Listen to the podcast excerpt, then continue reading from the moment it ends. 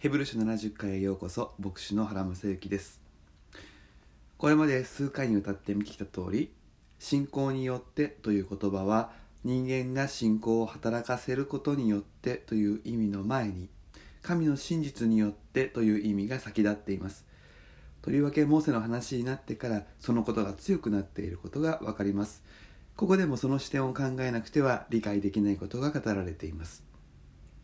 出エジプト記を読むとモーセがエジプトを立ち去ったのは自分のした殺人が暴露されエジプト王室から追われたことによると分かります。立ち去ったというより逃げたのです。ヘブル人の手紙を表面的に読むとモーセが信仰を働かせてエジプトを去ったように思いますがユダヤ人たちはこの話をよく知っていますからヘブル人の手紙の表現は違う響きで感じられたはずです。ギリシャ語の順番でいくと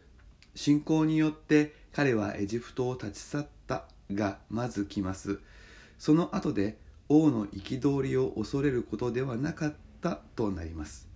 そうするとポイントは王の憤りを恐れるという心理状態が信仰によってかき消されたという話ではなくてモーセは人としては王の憤りを恐れたのだけれどもエジプトを立ち去ったこと自体は神の真実によって神の計画によって起こされたのだということがここで言わんとしていることだということになります。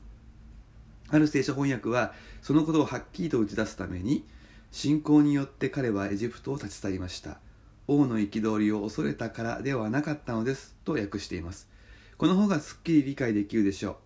う。もし王の憤りを恐れることがなかったのであればモーセはエジプトを立ち去る必要がありません。出エジプト記を知っていたユダヤ人たちはモーセが恐れて逃げたことを知っていました。しかしヘブル人の手紙の著者はそこにもう一つの視点もっと大きな信仰による視点を打ち出すんです。そしてさらに言うならばモーセ自身も後から考えた時にエジプトからの逃避行ミディアンののでの40年が神の計画によるものであり神の真実が引き起こしたものだったことを信仰によって悟ったことでしょう。モーセは若く弱かったのですが神の真実はそれを超えて働いていたのです。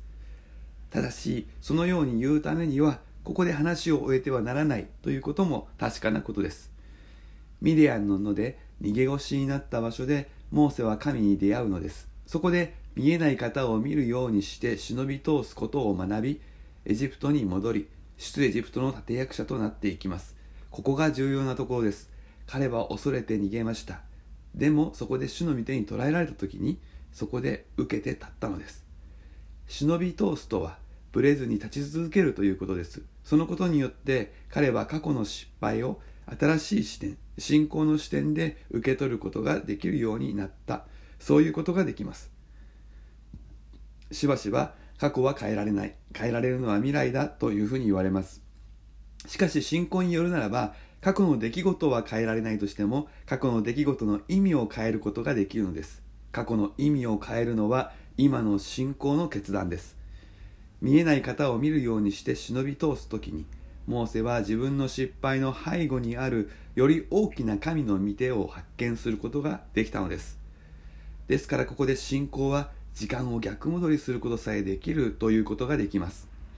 今の信仰が過去の人間的な行動を信仰によるものへと神の計画のうちにあることへと変えるのです。ここでヘブル人への手紙の読者の状況と重ねてみましょう。